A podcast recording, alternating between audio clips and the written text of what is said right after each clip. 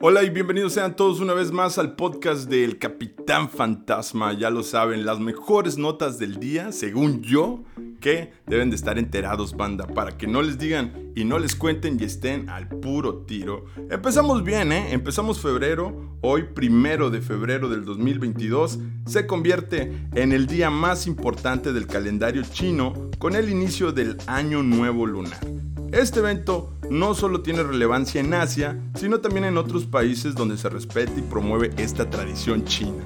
Por estas fechas es común ver desfiles, cánticos y celebraciones al aire libre, pero que en la actualidad han sido suspendidas en todos lados a causa de la cochina pandemia, del COVID-19 y todas sus variaciones. ¿Sí? Sí. Año Nuevo Chino, el año del tigre. ¿Qué animal del horóscopo chino soy. En el horóscopo chino son 12 animales. Es la rata, el buey, el tigre, el conejo, el dragón, la serpiente, el caballo, la cabra, el mono, el gallo, el perro y el cerdo. Yo soy cabra. Sí, afortunadamente, me gusta, me gusta. Pero este es el año del tigre. Para este nuevo periodo, el tigre será el animal que dirija nuestro camino y nos ayude a tomar las mejores decisiones para nuestro destino. Se dice que los niños nacidos en este año serán valientes y competitivos. ¡Wow! Chequenle por si no saben qué animal son del zodiaco chino para que ahí se den una idea de cómo nos va a pintar este año, ¿no? Pasando a otras cosas, algo trágico, lamentable, pues es que hoy se dio a conocer el Fallecimiento de Mouse Jace Mosley, actor de The Walking Dead que muere a los 31 años.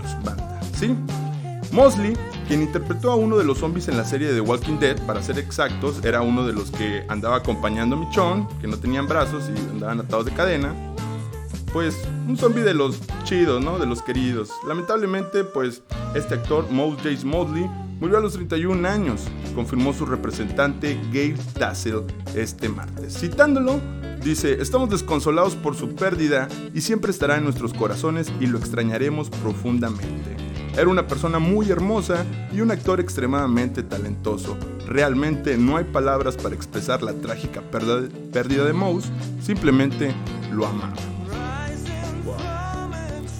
Pues empezamos febrero con algo chido y a la vez no.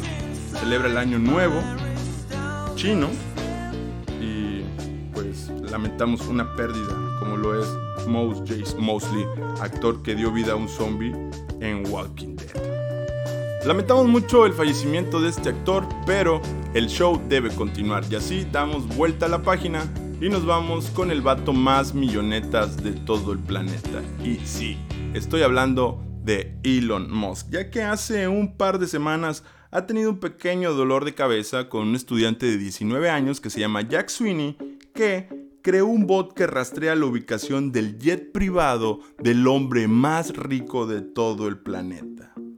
No nada más de él, también tiene bots para este, los vuelos de Bill Gates, para Jeff Bezos, y otros magnates siguiendo ahí sus vuelos y publicando su ubicación en Twitter. Para esto, Elon Musk, el mismísimo Elon Musk, decidió contactarlo ahí en Twitter y le mandó un mensaje diciéndole, oye, ¿puedes parar esto? La verdad es un problema para mi seguridad. Tengo miedo por mí que alguien me pueda secuestrar o me pueda dar un tiro, no lo sé. Te ofrezco 5 mil dólares para que borres tu cuenta. A lo que Jack Sweeney, el joven de 19 años que creó un bot para rastrear la ubicación del jet de Elon Musk, respondió, sí puedo, pero te costará 50 mil dólares. A lo que Elon Musk solamente lo dejó en visto. Tanto así que tuvieron una charla en la cual Elon Musk lo estaba sopeando, pero pues este vato pues está joven y pendejo, y le estaba diciendo que cómo le hacía, cuál era el método para poder ubicar la ruta y su ubicación. Y pues este vato le dio pequeños indicios y pues Elon Musk, el más riata de todo el planeta, se puso pilas y tomó medidas contra el adolescente Jack Sweeney que publica la posición de su jet privado. Así es, señor. Así es. Las medidas que tomó este señor fue la primera, bloquearle todas las cuentas de Twitter asociadas al joven para que no pueda volver a contactar a Elon Musk. Y la segunda es seguir los consejos de privacidad que el propio Sweeney le proporcionó para que su avión sea más difícil de rastrear. Y sí, tomaron cartas en el asunto. Elon Musk eh, ahora tiene un código privado. Se, se cambió, se puso pilas y está más difícil de rastrear su ubicación de su jet privado. Pero el buen Jack Sweeney dice que se dará la tarea de averiguar dónde está hasta que sea. Primero le pidió 50 mil dólares y luego después cambió de opinión y le dijo, ¿sabes qué? No me des lana, dame chance de jalar como becario en una de tus empresas para poder agarrar acá colmillo. Miren, Elon Musk ya nada más se hizo de la vista gorda y ya no le contestó. ¿Cómo ven? ¿Qué hubieran hecho ustedes? ¿Hubieran aceptado esos 5 mil dolarucos? ¿Si hubieran esperado? ¿Hubieran metido más presión para ver qué rollo? ¿Si suelta? Siendo el vato más milloneta del planeta, yo creo que sí te puede dar 50 mil dólares, ¿no? Y aparte, Jack lo estaba haciendo con información pública, o sea, no estaba haciendo nada malo, nada ilegal, solamente estaba compartiendo información que cualquier persona puede entrar a saber datos de vuelos, solamente es echarle cálculos, que pues ahí está lo difícil, y puedes saber la ubicación de cualquier vuelo. Yo la verdad, no sé, lo hubiera pensado, ¿eh? 5 mil dolarucos sí me llaman la atención, hubiera dicho a lo mejor que sí, tal vez no lo sé, el, el, Jack sabe que a lo mejor puede que doble las manos y sí le dé un poquitín más. Cambiando de tema y la última nota ya para retirarnos es, los nativos digitales son un mito, la generación Z no es mejor en tecnología ni en la multitarea. Y es que sí, la mejor generación siempre ha sido los noventas, los millennials. Sí, exactamente.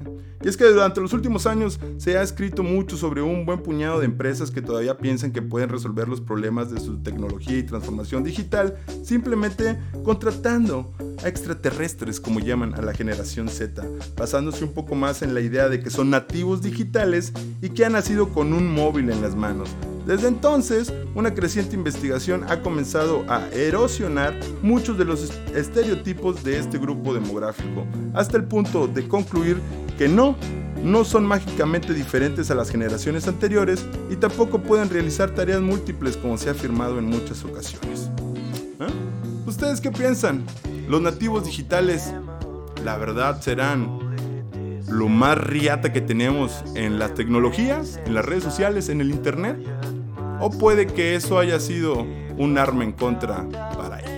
Esto ha sido todo en el podcast del Capitán Fantasma. Nos vemos mañana y si quieren pueden dejarme sus comentarios constructivos o destructivos para ver de qué podemos hablar la próxima. Nos escuchamos mañana en el podcast del Capitán Fantasma. Bye.